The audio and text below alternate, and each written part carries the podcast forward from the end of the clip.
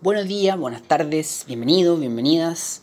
Martes 5 de mayo del 2020, mi nombre es Juan Pablo Vázquez y esto es Historia de América Latina 2.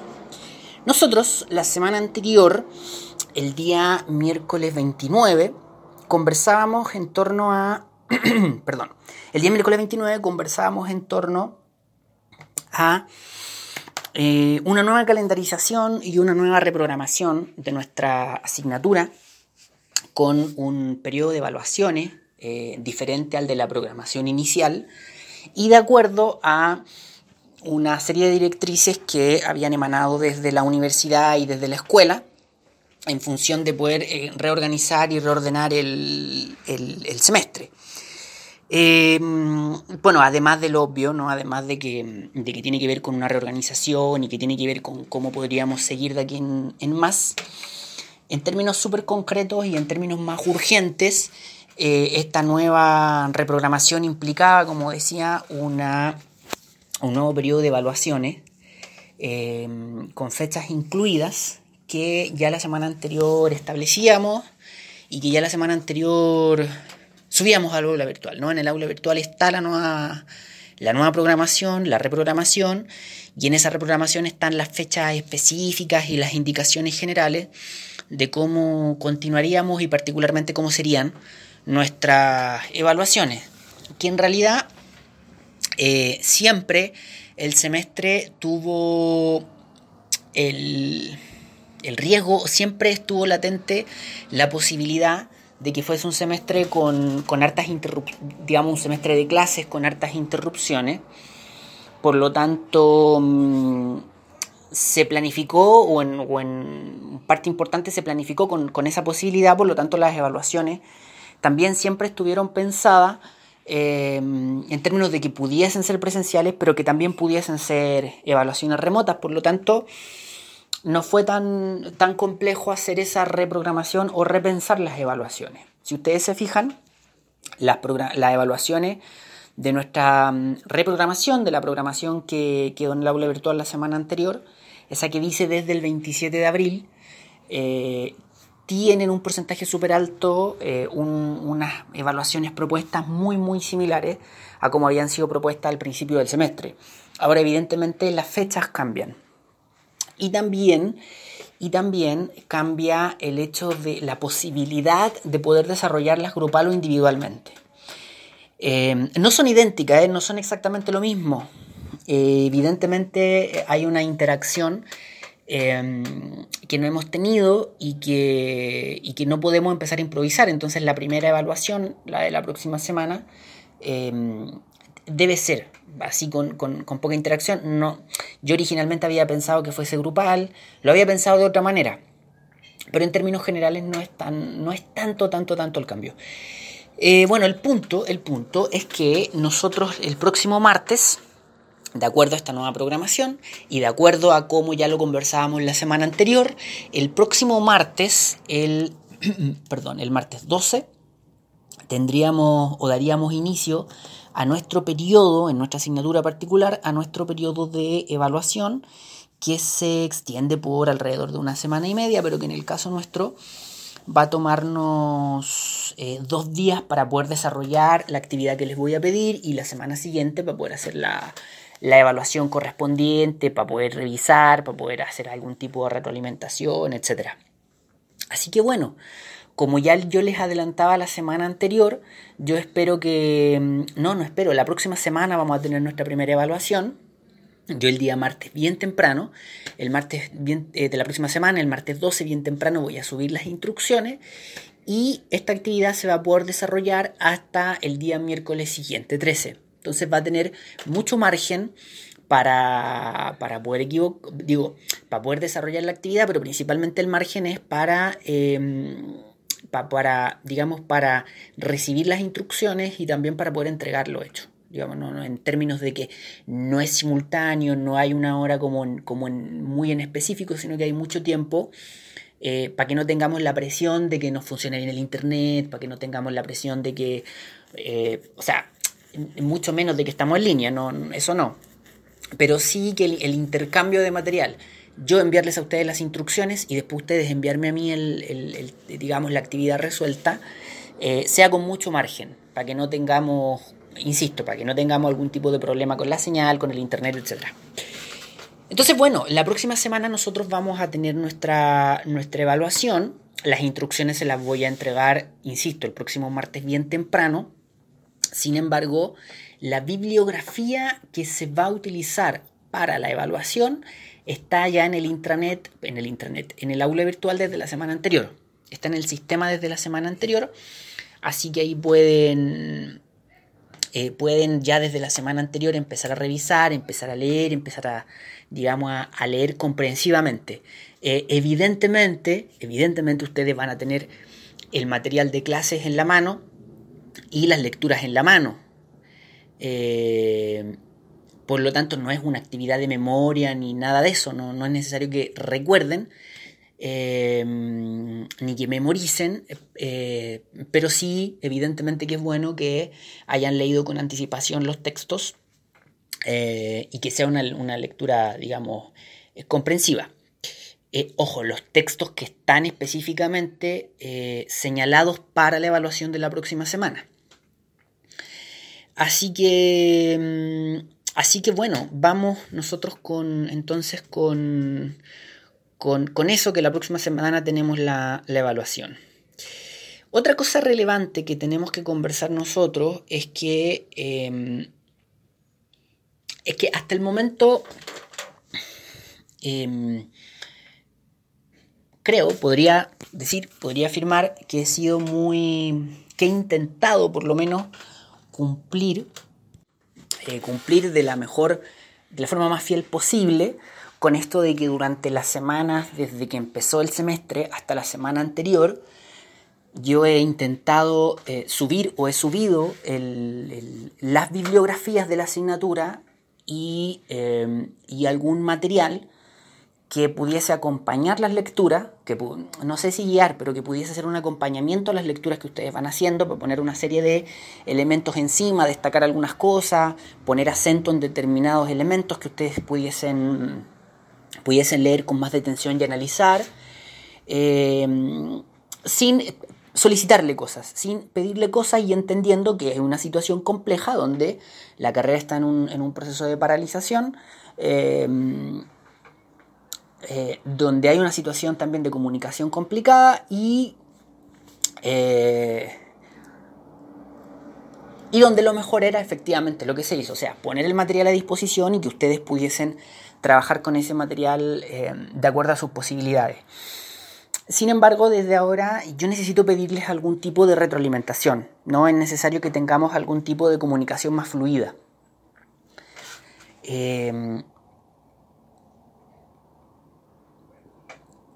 Principalmente, eh, bueno, hay dos, hay dos ámbitos donde necesito algún tipo de retroalimentación. En primer lugar, a mí me gustaría saber si el, método que estamos utilizando eh, funciona o no. Yo he tenido algún tipo de observaciones, he tenido algún tipo de comentarios respecto a, si funciona o no funciona. Pero la verdad es que sería importante eh, para el buen funcionamiento de nuestra asignatura Em, que aumentar esa comunicación, es decir, eh, insisto, una retroalimentación en términos de si el método funciona. ¿Y cuál es el método? Es muy simple, ¿no? Yo digo método, pero básicamente es la forma en que estamos llevando adelante la asignatura. Es decir, eh, subir el material al aula virtual, subir el material al Google Classroom, subir el material de audio a los podcasts eh, y además desde la próxima semana yo voy a ponerme a trabajar mucho más sistemáticamente en el, en el, en el, en el sistema este de Teams, porque hasta el momento lo he mirado, lo he explorado, pero no les he hecho ninguna, no he subido el material ahí, no les he hecho ninguna convocatoria ni a través del Teams ni ni en el Teams. Pero yo la próxima semana me voy a empezar a poner más al día con eso. Entonces vamos a tener una alternativa más, vamos a tener varias alternativas para poder entregarles la información eh, y para que se pueda canalizar el material. Ahora, es importante eh, saber si esto está funcionando, o sea, si les llega bien, desde cuestiones muy básicas. yo desde un primer minuto dije que el sistema que teníamos o, que yo proponía era una cosa muy artesanal de archivos de texto eh, y archivos de audio. Entonces sería interesante que ustedes me dijeran si es que eh, funciona, si es que queda claro, si es que es demasiado simple o al contrario, si es que la simpleza del, sistema al final termina haciendo que funcione y evitando complicaciones. Así que ese es un primer punto donde sería bueno que tuviésemos un poquito más de retroalimentación. Y el otro punto es respecto eh, a los debates que damos, respecto a los problemas de análisis de la asignatura, respecto a los contenidos, si se quiere, respecto a los propósitos de aprendizaje, tanto en términos de competencias como en términos de, de contenidos. Yo me imagino que hay un montón de, de cosas que no quedan claras, eh, y no por, por hacer una autocrítica dura, sino porque es evidente que cuando uno está escuchando a alguien o cuando uno está, digamos, sosteniendo una conversación con alguien, siempre queda mucho más claro cuando hay un diálogo, cuando hay un debate, cuando hay una retroalimentación. Entonces también sería importante que tuviésemos esa retroalimentación. Eh, también yo he recibido alguna, alguna observación, alguna pregunta eh, y agradezco mucho las preguntas y las observaciones que me han hecho, pero en este caso también necesitamos algún tipo de, de retroalimentación más sistemática. Entonces yo, en primer lugar, voy a abrir, voy a intentar abrir en lo posible algún canal para esa retroalimentación, para que podamos empezar a tener algún tipo de debate. Desde cosas bien simples como hacer algunas preguntas en el aula virtual, utilizar el foro del aula virtual, pero también si ustedes se fijan, en el Google Classroom que gestiona Benjamín, eh, bueno, en el mismo aula virtual y también en los podcasts, es posible que ustedes dejen comentarios, dejen preguntas y que de repente a través de ahí mismo podamos ir eh, resolviendo esas esa dudas o comentando esa, esas observaciones que ustedes pudiesen tener. Em, y digo, observaciones eh, analíticas, críticas, alguna pregunta, alguna duda, algún comentario, etcétera, que nos pudiese servir para ir avanzando, ¿no? para ir eh, mejorando eh, la forma en que discutimos, la forma en que entregamos los contenidos, la forma en que intentamos cumplir con los propósitos de, de aprendizaje. Así que, mm, así que eso sería interesante, sería importante que pudiésemos buscar o encontrar la manera de tener esa, retroalimentación. Em, insisto, están los canales que ya tenemos abiertos y yo espero la próxima semana eh, poder avanzar rápido con el, con el Teams también. Entonces ahí vamos a sumar un, nuevo canal de trabajo. Y por supuesto que mi correo electrónico está completamente disponible eh, y abierto a recibir observaciones, preguntas, comentarios en cualquier momento, así que mm, también, por favor, los y las invito a que podamos comunicarnos por, por ese medio. Están todos los canales abiertos, en definitiva, en síntesis, están todos los canales abiertos y con eh, Benjamín estamos completamente disponibles para que conversemos y, discutamos. Así que, mm, así que bueno, eso, vamos a... Mm, eso respecto como poniéndonos al día con, con la situación de la asignatura. Eh, y bueno, también finalmente, eh, respecto a esto mismo, a ponernos, eh, digamos, al día con la situación de la asignatura y también de la carrera, yo sé que durante esta semana se van a estar desarrollando algunas reuniones por generación, por año, ¿no? de la escuela, y en la cual nosotros los profes estamos invitados a participar. Así que cuando esté la fecha de la reunión con ustedes, o cuando yo esté enterado de la fecha de la reunión con, ustedes, con su generación, su promoción, yo voy a participar, obviamente, voy a intentar sumarme a la reunión. Eh, y también les dejo la inquietud. Yo sé, me queda súper claro, no quiero eh, complicar más la, la vida, Mm, que, parte importante de, la situación de paralización en que ha estado la carrera tiene que ver justamente con la situación de las videoconferencias y la posibilidad de exigir simultaneidad. Yo no lo he hecho, no voy a repetir el mismo cuento que, que repito todos los martes y miércoles de, de que dejo el material a disposición y no solicito simultaneidad, pero pero también me gustaría saber si es que ustedes también están disponibles para tener algún tipo de reunión breve em, de repente de 10 minutos, 15 minutos, eh, alguno o alguna de ustedes, digamos de repente el delegado del curso, la delegada del curso, eh, los que se sumen sin eh, ninguna exigencia de asistencia en lo absoluto y tampoco para hablar acerca de los contenidos, las problemáticas del curso, sino que para eh, establecer algunas ideas, como para poder vernos a la cara un rato, para poder, eh, eh, digamos, plantear en vivo y en directo lo mismo que está planteado por escrito, que está planteado en los audios, pero solo para tener alguna comunicación un poco más, más fluida. Así que también dejo la inquietud, se los planteo. Si es que, mm, si es que pudiese ser, si es que pudiésemos encontrar algún, algún método para sostener algún tipo de reunión breve. equipo, quedamos hasta acá con este audio y entramos en, tierra derecha en un siguiente audio. Bien, entonces sigamos adelante. Em, dicho lo anterior, planteado este, esta suerte de eh, reorganización, esta suerte de búsqueda de ponerse al día eh, y reorganizar el semestre de aquí en más. Dicho entonces esta, esta, necesidad además que tenemos de poder conversar, de poder dialogar, de poder hacer una retroalimentación en, los distintos ámbitos que yo decía, tanto de si funciona o no, funciona este sistema, este método que tenemos en la asignatura, así como también em, poder discutir en torno a las temáticas de la asignatura, los debates de la asignatura. Siempre uno va a entender más o siempre las cosas van a quedar más claras cuando hay eh, diálogo, ¿no? cuando hay discusión.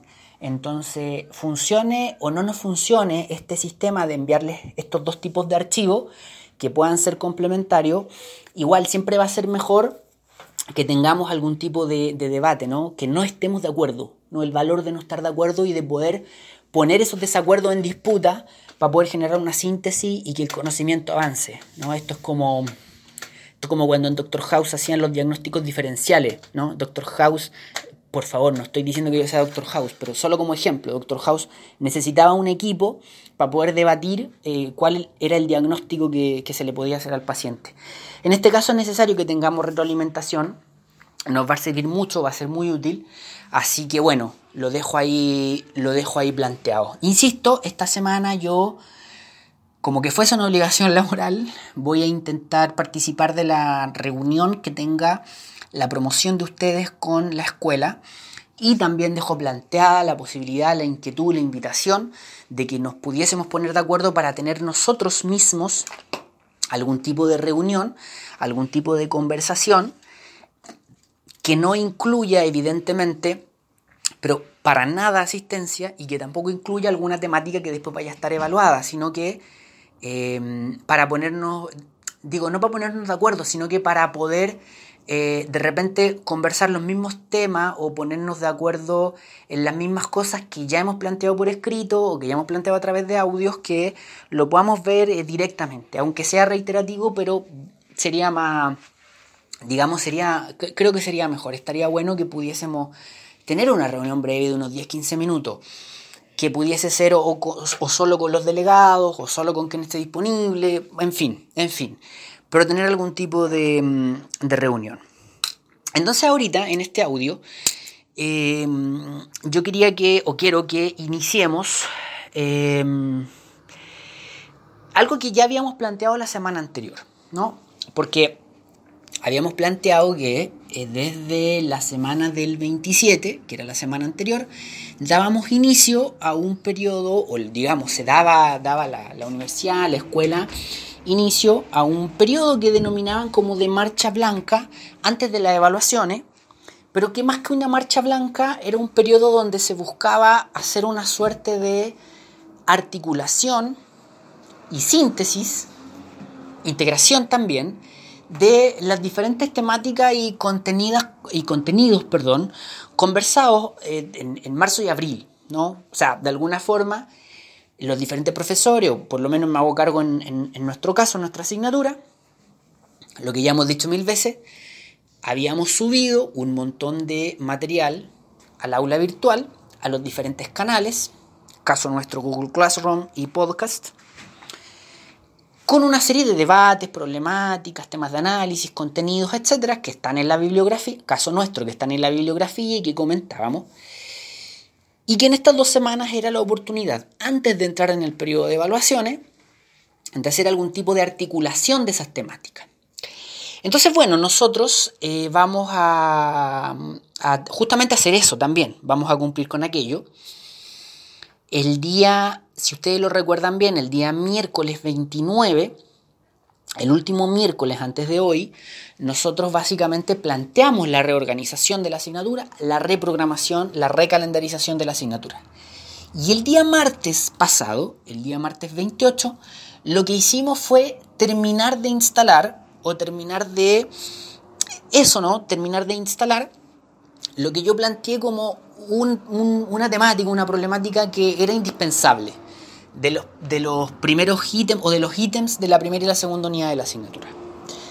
Em, no se trataba de sumar más, digamos, más complicaciones, pero eh, en el material que está o que hemos ido subiendo durante marzo y abril, eh, hemos ido cumpliendo con subir las bibliografías que abarcan la primera y la segunda unidad y había justamente un pedacito de esa bibliografía que todavía no sabíamos, que correspondía precisamente a subirlo la semana anterior y que eh, es una temática que era indispensable y que era todo este proceso de, eh, como dice el programa de la asignatura, el estado desarrollista, como digo yo, los debates por el desarrollo, donde está incluido todo el proceso de las reformas estructurales con el objetivo de industrializar los distintos países de América Latina.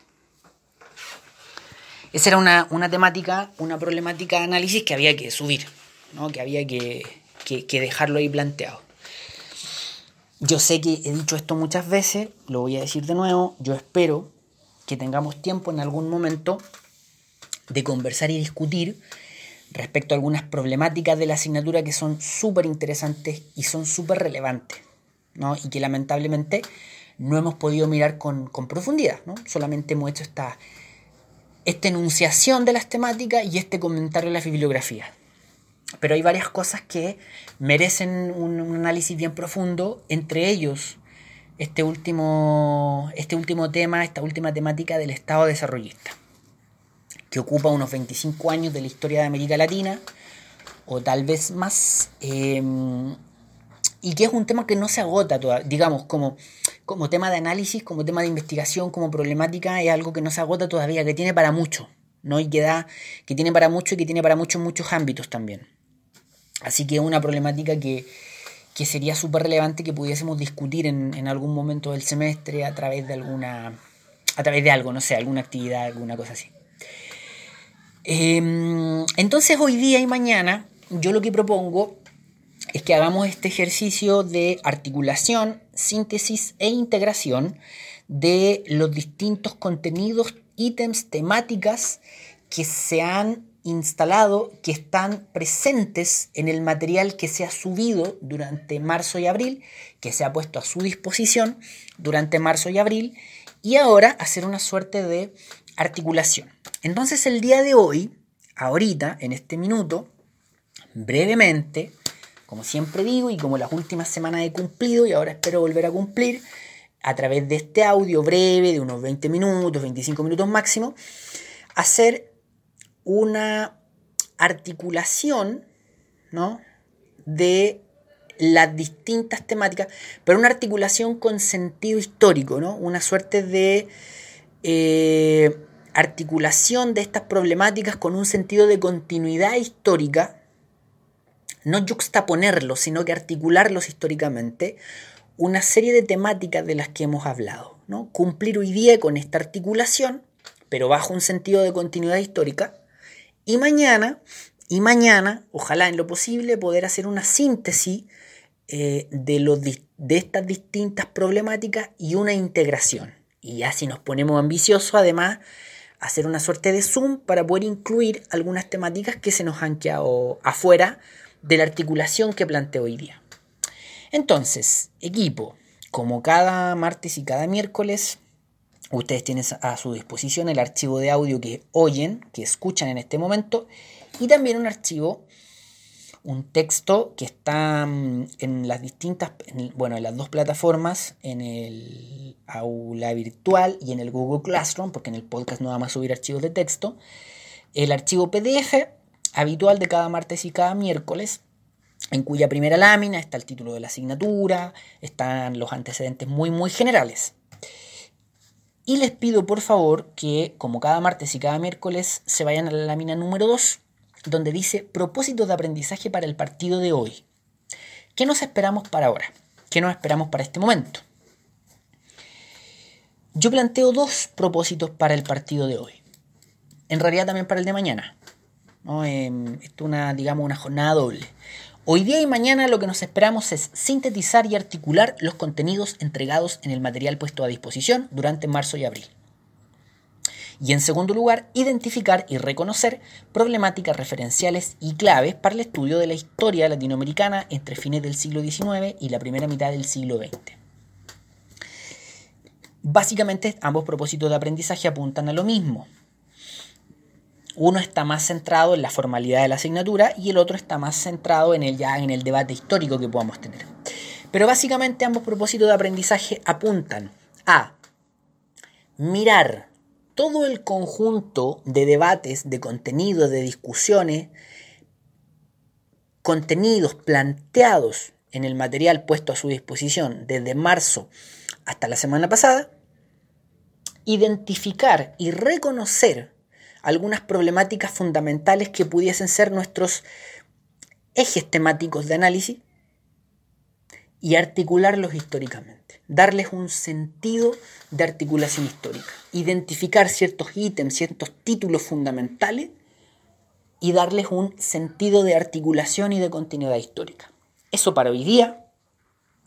Y mañana hacemos ya una, suerte como de síntesis, ¿no? Vamos sacando más cosas en limpio, vamos mirando más en detalle, más en profundidad, e insisto, en lo posible, poder incluir algunas cosas de las que hablamos en el semestre y que no están incluidas en esta síntesis, perdón, en esta articulación propuesta. Vámonos por favor a la lámina 3 del, del archivo de PDF, ahí donde dice Historia de América Latina. Entonces, em, bueno, ya, la semana pasada decíamos que, eh, vámonos a la lámina número 3, ahí donde hay, donde historia de América Latina y donde hay varios, así como círculos em, conectados, vinculados, círculos comunicados entre ellos de color verde. Esos círculos son los ejes temáticos que propongo. Si uno analiza, ¿no? si, si todo lo que hemos conversado desde marzo hasta la fecha fuese un texto largo o un, o un gran episodio del podcast, ¿no? si, si uno lo mira como una unidad, em, yo propongo que se podrían identificar muchas temáticas que hemos conversado, muchas, muchas, muchas situaciones, sin embargo, hay algo así como tres grandes ejes, o yo propongo organizarlo en tres grandes ejes temáticos. Y estos tres grandes ejes temáticos son los tres círculos más grandes que están en, la lámina, la lámina 3, y que además los tres círculos están conectados, los tres están como que, como que se rozan, ¿verdad? El primero sería el círculo que dice orden oligárquico. Creo que ese es el primer eje temático. ¿no? El orden oligárquico en América Latina. Cuando hablamos del orden oligárquico en América Latina, más allá de, cualquier debate que podamos dar, si todavía hay un, quién gobierna, cuáles son las élites que gobiernan en América Latina, en el contexto de nuestro curso, cuando hablamos del orden oligárquico en América Latina, estamos hablando del orden, ¿no? Del orden bajo el cual estaba América Latina durante el siglo XIX desde el periodo de las post-independencias, cuando se consolida los estados independientes en América Latina, los estados republicanos en América Latina, cuando se consolida el tipo de estado independiente eh, latinoamericano, se consolida el orden en América Latina y se consolida un orden oligárquico, que insisto, va desde la post-independencia hasta eh, principios del siglo XX, fines del XIX. Bueno, en estos segundos eh, soy así de desprolijo porque esto ya lo conversamos con más detalle, etc. Recuerden que lo importante es hacer la articulación. Esto ya dimos algunos detalles. Yo me acuerdo que cuando hablamos de esto, E incluso organizamos bien eh, los periodos que se hablaban en América Latina, que en el siglo XIX uno lo podía organizar a través de tres, cuatro periodos, donde se consolidaba la independencia después, etcétera, etcétera. El punto es que eh, durante el siglo XIX, desde las posindependencias hasta las últimas décadas del siglo XIX y las primeras décadas del XX, podemos hablar de un orden oligárquico. Y este orden oligárquico tiene una característica fundamental, eh, básica, definitoria, y es que el orden sociopolítico, si se quiere, el orden institucional, el orden, las relaciones de poder en América Latina están organizadas a partir de que una pequeña élite social, un pequeño grupo social, controla esas relaciones de poder. ¿no? Controla esas relaciones de poder en términos políticos, en términos económicos, en términos social, etcétera. O sea, América Latina durante el siglo XIX es una sociedad profunda y radicalmente elitista, elitizada, ¿no? donde el poder y todo el conjunto de relaciones políticas, sociales y de poder están controladas por una pequeña élite. Así funciona América Latina durante el siglo XIX. Los estados están controlados por esa pequeña élite, las relaciones económicas están controladas por esa pequeña élite, y además esa pequeña élite se va reproduciendo a sí misma, entonces va generando una suerte de Em, de agarre, ¿no? de amarre de, ese, de ese control del poder. Discutíamos también nosotros en, nuestras clases cómo era esa elite, eh, quiénes componían esa elite, porque ahí también, bueno, eso es complejo, ¿no? Ahí nos tomaría más tiempo y no, no, no cumpliríamos con el objetivo de que, de que, este audio sea breve y no cumpliríamos con el objetivo de que esta es solo una articulación, ¿no? Estaríamos en, en un análisis de cómo es ese orden oligárquico. Pero bueno, eh, esa es una, es una pregunta que queda y es una cuestión que ustedes pueden revisar en la bibliografía y en los audios que hay para atrás, ¿no? Porque decíamos también cómo era esa élite, que no, no era, partía del siglo XIX con un segmento muy clarito, ¿no? Con un grupo, con una oligarquía terrateniente, que es quien controla el poder en América Latina y quien controla el poder durante la época colonial, eh, pero que después durante el siglo, con el transcurso del siglo XIX, eso también se empieza a poner en, no en duda, pero sí en disputa porque surgen eh, nuevos grupos de élite. ¿no? El, poder ya no solo está en manos de una oligarquía terrateniente, porque también surge una oligarquía financiera, porque también llegan inmigrantes, porque, porque, bueno, porque surgen otras alternativas de élite. Y ellos comparten el poder. ¿no? Eh, de alguna forma o, se disputan el poder y esa élite va, esa oligarquía, digamos, se va matizando, se va volviendo un poquito más, más heterogénea. Pero básicamente sigue siendo una pequeña élite, un pequeño grupo que controla las relaciones de poder versus una inmensa masa de la población, de la sociedad que está subalternizada, que, que digamos está bajo esas relaciones de poder. América Latina fue construida así, eh, América Latina durante el siglo XIX operó así y los distintos estados latinoamericanos operaron también de esa forma. ¿Mm? Otra característica relevante, em, que si usted mira la lámina 3, ahí donde está el, círculo del orden oligárquico como eje temático, hay también una, un, dice triunfo del liberalismo. Eso también es relevante, que ese orden oligárquico tenía ese componente también. Tenía la bandera del, liberalismo eh, en, distintos ámbitos, porque era un Estado técnicamente liberal, no era monárquico, no se construyó una monarquía en América Latina, se construyeron en lo posible Estados republicanos, por lo menos institucionalmente. Eh, había derecho por la, o, un respeto por la propiedad privada, una, serie de, cuestiones muy vinculadas al, en términos filosóficos al liberalismo, pero aquí lo que nos compete es que en términos económicos y en, términos del funcionamiento de la economía mundial eh, se sumó a esta lógica del liberalismo. ¿no? a, esos, a eso hacen más referencia, eso me importa destacar más, que en términos económicos, pero en su vinculación a la economía mundial era tanto oligárquico, pero al mismo tiempo liberal. ¿No? Estaba bajo las banderas y el funcionamiento de una economía liberal, librecambista, eh, donde el Estado intervenía muy poquito en, la economía. Bueno, hay una serie de, de, características, pero en términos generales ese sería un primer eje. Un primer eje temático, una primera gran referencia de eje temático de, nuestra discusión como para hacer un, un primer eslabón. Em, y aquí es, clave, aquí es clave eh, aquí es clave que este orden oligárquico no queda completo si uno no incorpora como un, como digamos, como, como una parte de este eje temático el hecho de que a fines del siglo XIX y principios del XX este orden oligárquico empieza a entrar en crisis, ¿no? Ese orden oligárquico se empieza a fracturar, se empieza a resquebrajar por varias razones. Y nosotros durante las clases decíamos que habían razones tanto internas como externas.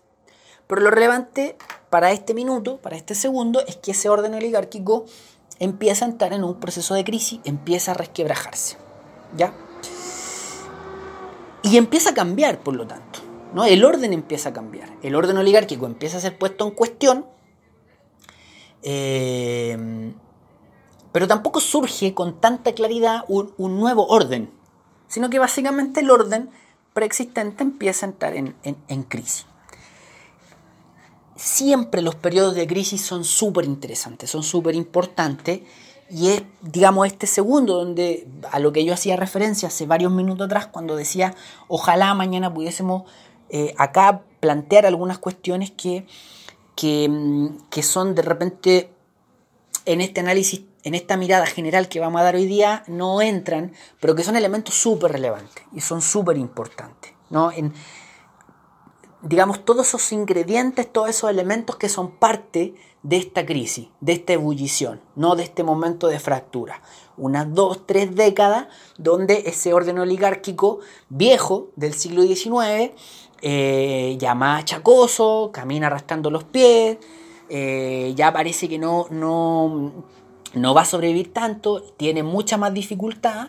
Eh, entonces, durante estos 30 años, evidentemente que surgen una serie de elementos que le van poniendo obstáculos y que, digamos, de alguna forma van haciendo que, este, que este orden oligárquico empiece como a avanzar más lento, a verse más achacoso, a detenerse. ¿no? Hay varias cuestiones que aquí empiezan a, varios ingredientes de esta crisis.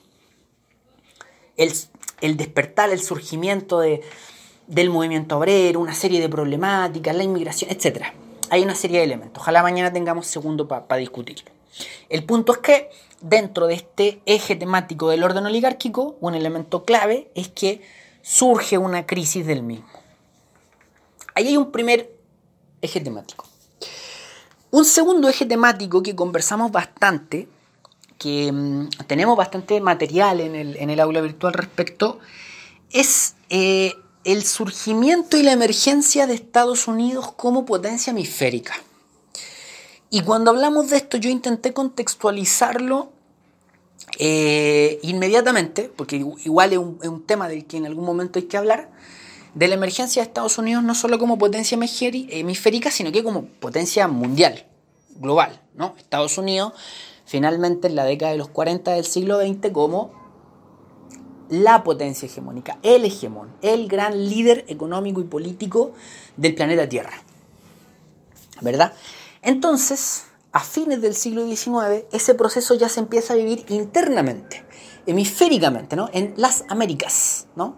Estados Unidos a fines del siglo XIX todavía, todavía no logra desbancar a Inglaterra como la potencia mundial, pero ya está en ese proceso en que va hacia arriba, mientras Inglaterra, no sé si se estanca, pero avanza a una velocidad, eh, a una menor velocidad. Es como que, para decirlo en términos más simples, Estados Unidos viene de atrás, está atrás de Inglaterra. Pero mientras Inglaterra va avanzando a 20 kilómetros por hora, Estados Unidos va avanzando a 50 kilómetros por hora. Entonces ese cambio se nota. Y uno de los, de, digamos, de los lugares o uno de los ámbitos donde se nota mucho ese cambio es en América Latina. ¿no? Cuando Estados Unidos empieza a fines del siglo XIX ya a hacer, eh, pero muy claramente la potencia hemisférica.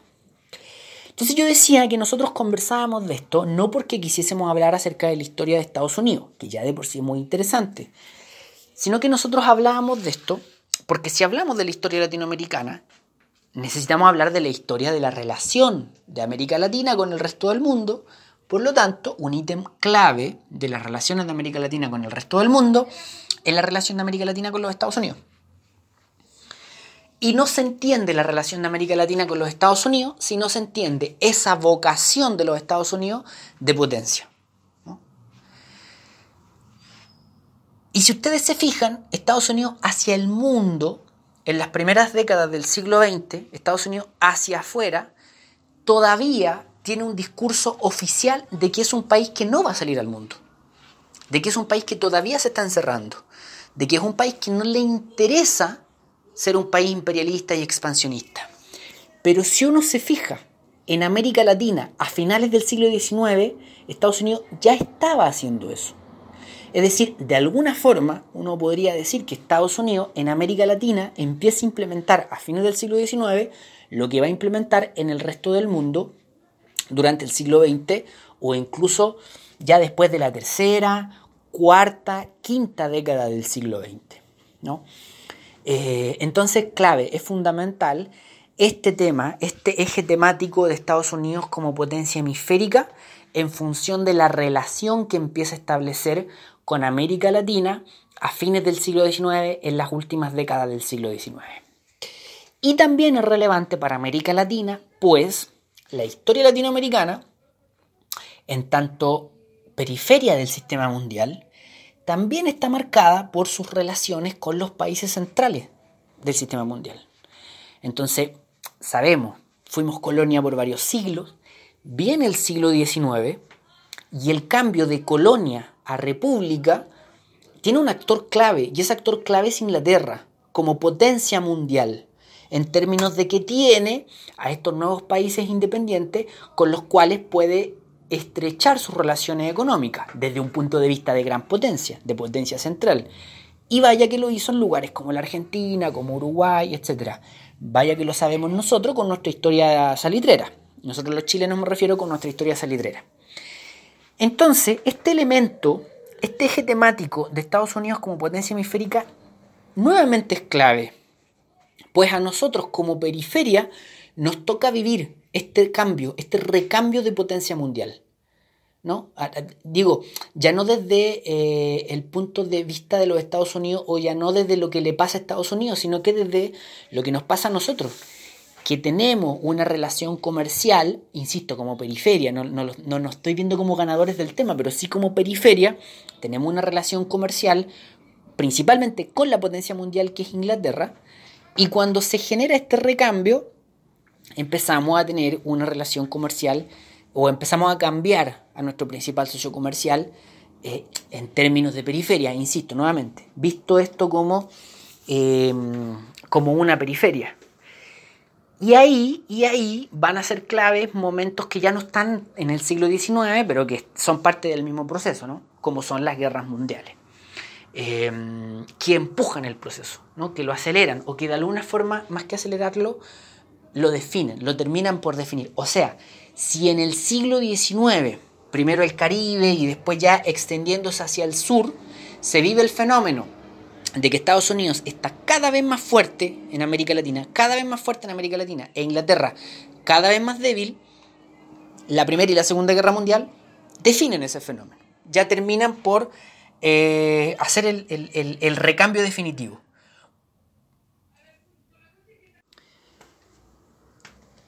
Un tercer eje temático, el tercer eje, temático, porque voy a plantear solamente tres ejes, después aquí les digo porque hay tres, tres temáticas más. Un tercer eje temático es lo que denominé respuestas de América Latina. La semana pasada, cuando yo, así como repasé en pocos minutos esto de los ejes temáticos, dije reacciones de América Latina. No me gusta el término reacciones de América Latina y tampoco me parece del todo adecuado hablar de respuestas de América, eh, de América Latina porque funciona muy reactivo, ¿no? Funciona como, como que, como que vamos después, vamos dos pasos atrás. Y sí, en, mucho, en, muchos aspectos sí, pero, pero a lo que me refiero con esto es que, dada esa crisis, ¿no? dado el rompimiento del orden,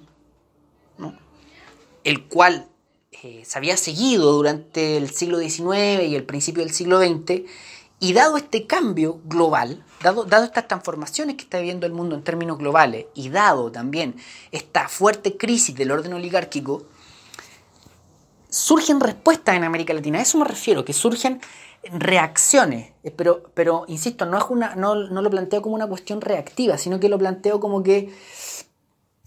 Eh, ¿Se han fijado cuando cae un, un montón de agua al suelo y el agua sigue su curso? ¿No? Hay, puntos donde, dependiendo de la, digamos, de, si está parejo o disparejo el suelo, etc., el agua como que busca su curso. A eso me refiero, que América Latina, a partir de esa crisis, eh, intentó construir un curso de las cosas, eh, y ese curso de las cosas eh, se intentó, digamos, seguir o se intentó construir a partir de determinados proyectos que habían. Por eso hablo de respuestas de América Latina. Y por eso este es el tercer eje temático, y este tercer eje temático contiene, incluye articula a su vez tres, digamos, grandes fenómenos latinoamericanos que se vivieron en el siglo XX y que de alguna forma los quiero organizar así, como respuesta o como alternativas, como propuestas de cursos de América Latina de construcción de un nuevo orden, de construcción de un nuevo modelo, si se quiere, más chiquitito que un orden, pero de, de un algo diferente, de un algo nuevo, un hacia dónde vamos nuevo. Em, entonces, si ustedes se fijan, en este tercer eje temático vamos a tener, eh, en primer lugar, planteo de la Revolución Mexicana, en segundo lugar, planteo a lo que denominamos como el populismo latinoamericano clásico. Y en tercer lugar, planteo a esto que, eh, de lo cual hablábamos la semana anterior, que era el Estado desarrollista. ¿no? Eh, insisto, durante las fines del siglo XIX, durante las primeras décadas del siglo XX, está esta crisis del orden oligárquico, o sea, se está agotando todo un orden que se había seguido a lo largo de más de un siglo, el mundo en términos globales también está cambiando, entonces en América Latina surgen diferentes tipos de em, respuestas en función de un nuevo orden, en función de eh, seguir un nuevo orden. Em, y estos tres grandes fenómenos que están presentes en el siglo XX y de los que hemos ido dando material y varias pistas a lo largo del semestre, creo yo que son parte de esto. Y cada uno de ellos responde a proyectos diferentes. Em, lo que explota en México, aquí como dice en la lámina número 3, entre la década del 10, o sea, 1910, 1917, 1920, si ustedes se fijan, son 10 años de este conjunto de revueltas violentas eh, que finalmente se terminó conociendo como la Revolución Mexicana. O sea, son 10 años de revueltas populares violentas eh, intentando echar abajo el orden mexicano del último siglo eh, e intentando construir un nuevo orden, un nuevo modelo, un nuevo algo, un, insisto, un nuevo orden. Eh, ya conversábamos nosotros de esto, no vamos a repetir lo que hemos hablado. Insisto que acá solo la lógica es articular todos estos ejes temáticos para darle un sentido de continuidad histórica. Pero hay dos grandes elementos de la Revolución Mexicana, más allá de lo legendario y más allá de la influencia ideológica, política eh, eh, y de imágenes que quedó de la Revolución Mexicana, hay dos grandes elementos clave de la historia latinoamericana que, que quedan de la Revolución Mexicana. Eh, la búsqueda de una reforma agraria. Y una reforma agraria, más allá de, de lo evidente, de lo espontáneo, lo que está intentando hacer es una redistribución de la propiedad de la tierra. Y cuando en un continente como América Latina se busca redistribuir la propiedad de la tierra, se está de alguna forma haciendo lo que acabo de decir, es decir, echar abajo un orden sociopolítico de siglos y reorganizar un nuevo orden. Que la reforma agraria no haya funcionado del todo en la Revolución Mexicana es otra cosa, pero que se haya intentado eh, digamos, cuestionar un orden de siglo es bastante. Y en segundo lugar, una cuestión que sí funcionó bastante bien de la Revolución Mexicana es la constitución que estableció la Revolución Mexicana. Una de las primeras constituciones del mundo con un sistema de protección y de inclusión social, que después va a ser más utilizado en el, caso mexicano, pero que está presente desde el mismo proceso de, Revolución Mexicana. Y aquí un factor clave que ya también decíamos en clase y que, que lo quiero recalcar porque me parece fundamental que la Revolución Mexicana va de 1910 a 1920. O sea, es anterior a la Revolución Rusa. Por lo tanto, en América Latina se estaban produciendo fenómenos históricos que eh, después también se iban a replicar en el, resto del mundo. Por lo tanto, es un proceso que me, parece relevante y que está en este marco de eh, un orden que está haciendo crisis y la búsqueda de construcción de un nuevo orden, de un nuevo algo. Eh, el otro subítem o el otro, digamos, em, problemática o fenómeno relevante que está dentro de este, de este eje temático de las respuestas de América Latina, en la búsqueda de la construcción de un orden, es em, el fenómeno del populismo latinoamericano fenómeno del, populismo latinoamericano, que ya cuando hablábamos de esto en clase em, dejábamos claro lo, complicado que es, lo complejo que es y por lo mismo también lo relevante que es de, discutirlo.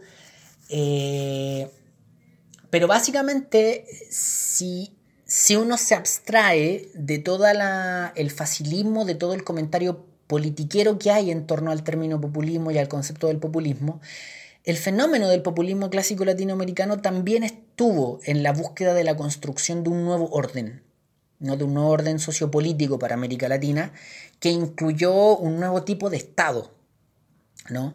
y que incluía también una, serie de características. El populismo latinoamericano, si ustedes lo, lo analizan así fríamente y cuando me refiero al populismo latinoamericano estoy pensando en el fenómeno clásico de, Lázaro Cárdenas, de Getulio Vargas, de, Perón en Argentina, de Perón en Argentina. Son proyectos políticos que intentaron hacerse cargo de problemáticas que en América Latina no estaban resueltas. Entonces eso ya implica que el populismo latinoamericano clásico estaba en la búsqueda de construcción de un orden eh, que resolviera problemáticas que no se habían resuelto anteriormente la industrialización, el fortalecimiento de la economía nacional, la inclusión de todos esos sectores de la población que a partir del aumento de la población, que a partir de la urbanización, que a partir de la migración campo-ciudad habían quedado en los márgenes, en la miseria, el populismo de alguna forma tenía respuesta para hacerse cargo de ese problema. Que te guste o no te guste otra cosa, pero que tenía respuesta para eso, la tenía. Entonces van a haber una serie de problemas históricos latinoamericanos que el populismo les tenía una respuesta, digamos. Entonces creo que ahí hay una segunda búsqueda de construcción de un orden para América Latina. Y el tercer ítem, el tercer, digamos, subeje dentro de este eje de, respuestas de América Latina en la construcción de un, de un nuevo orden, es esto del Estado desarrollista. ¿no? Em, bueno, básicamente es eso, ¿no? la temática del Estado desarrollista es bien compleja porque, porque abarca varias circunstancias, porque abarca mm, una serie de temáticas. Em, y porque, bueno, porque se hace cargo no solo de. Mm, porque además eh, planteó un debate más global. Que esto ya nosotros lo conversábamos la semana anterior, no, no tiene sentido ahora que lo, que lo volvamos a repetir, pero ofrecía un debate que de alguna forma se hacía cargo de problemáticas históricas latinoamericanas, pero al mismo tiempo eh, le daba una explicación que involucraba la globalidad, que, involucraba eh, el mundo como un sistema de análisis, ¿no? el mundo como un sistema y no América Latina como una parte de ese sistema. Eh, digo, no América Latina como ajena a, ese sistema, sino que América Latina como una parte de ese sistema. Cuando, mm, cuando los desarrollistas latinoamericanos explican la situación del subdesarrollo, están haciendo eso, ¿no? Están eh, analizando a América Latina como una parte de un sistema eh, mundial. Entonces además tiene ese valor.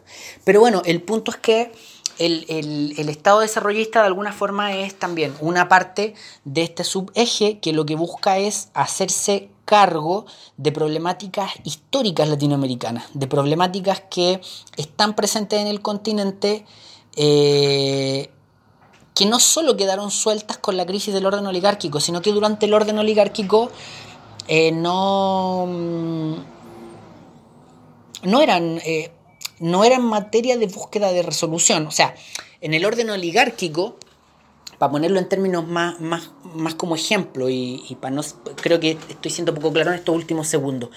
En el orden oligárquico del siglo XIX se consolida esta forma de relacionarse económicamente con el mundo. Eh, durante la época colonial éramos periferia. En el siglo XIX tuvimos la oportunidad de romper eso porque rompimos un orden político internacional digo, dejamos de ser colonia, por lo tanto, al dejar de ser colonia, tal vez estaba la posibilidad de construir otro tipo de relación con el mundo y durante el siglo XIX se consolidó el hecho de que no, de que seguíamos siendo periferia, de que no íbamos a intentar otra cosa. Y la etapa desarrollista lo que busca es romper esa forma en que América Latina se relaciona con el mundo. La etapa del Estado desarrollista, por eso es, es toda una propuesta de construcción de un nuevo orden, de un nuevo tipo de orden que lograra romper con esa forma histórica de siglos de, relacionamiento de América Latina con el mundo como una periferia exportadora de materias primas. Por lo tanto, también esa etapa del Estado desarrollista también es una respuesta latinoamericana en función de la construcción de un nuevo orden. Lo que pasa es que es tan profundo esto porque ese nuevo orden involucra eh, otra forma de relacionarse con, el mundo. entonces, bueno, creo que, creo que eh, eso no, sé si queda del todo claro o si queda del todo acabado, pero creo que, eh, insisto, ahí hay como tres grandes ejes temáticos de los que hemos conversado o de los que hemos subido mucho, mucha información y mucho material durante el semestre.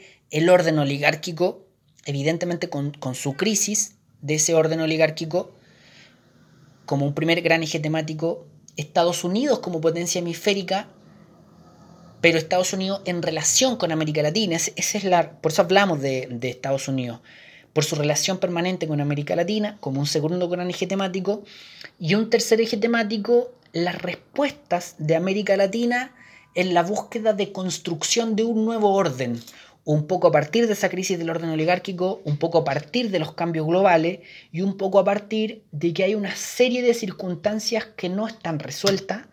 Eh,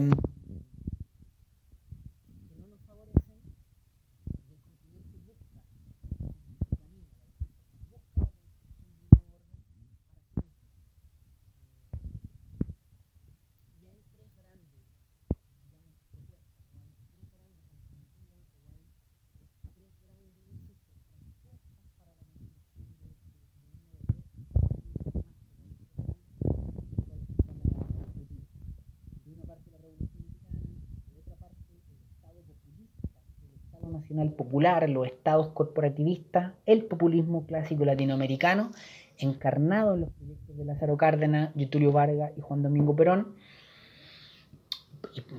los Perón, digamos, Perón Evita, y toda esta, esta etapa del Estado desarrollista con su estrategia de industrialización por sustitución de importaciones. ¿no? Tres grandes latinoamericanas de construcción de un nuevo orden para sí mismo.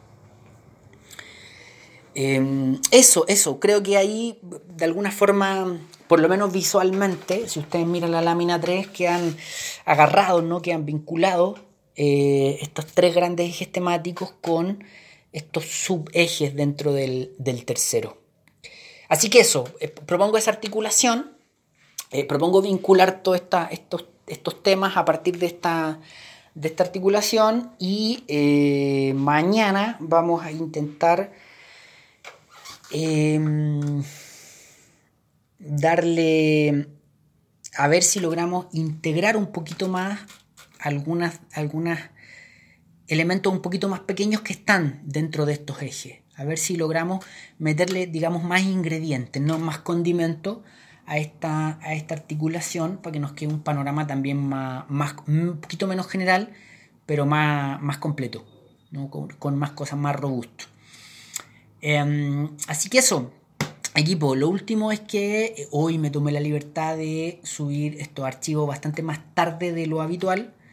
Eh, no pude hacerlo antes, esa es la verdadera razón. Pero nada, mañana espero volver al, horario habitual. Yo sé que esto queda a disposición y que a lo mejor ustedes no necesariamente los descargan en la mañana para nada. Pero de todas formas es mejor ceñirse al, al, horario que yo mismo había propuesto al principio del semestre. Así que eso, nos escuchamos hoy, mañana, durante la semana.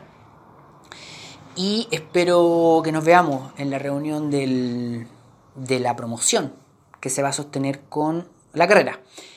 Eso, nos escuchamos mañana.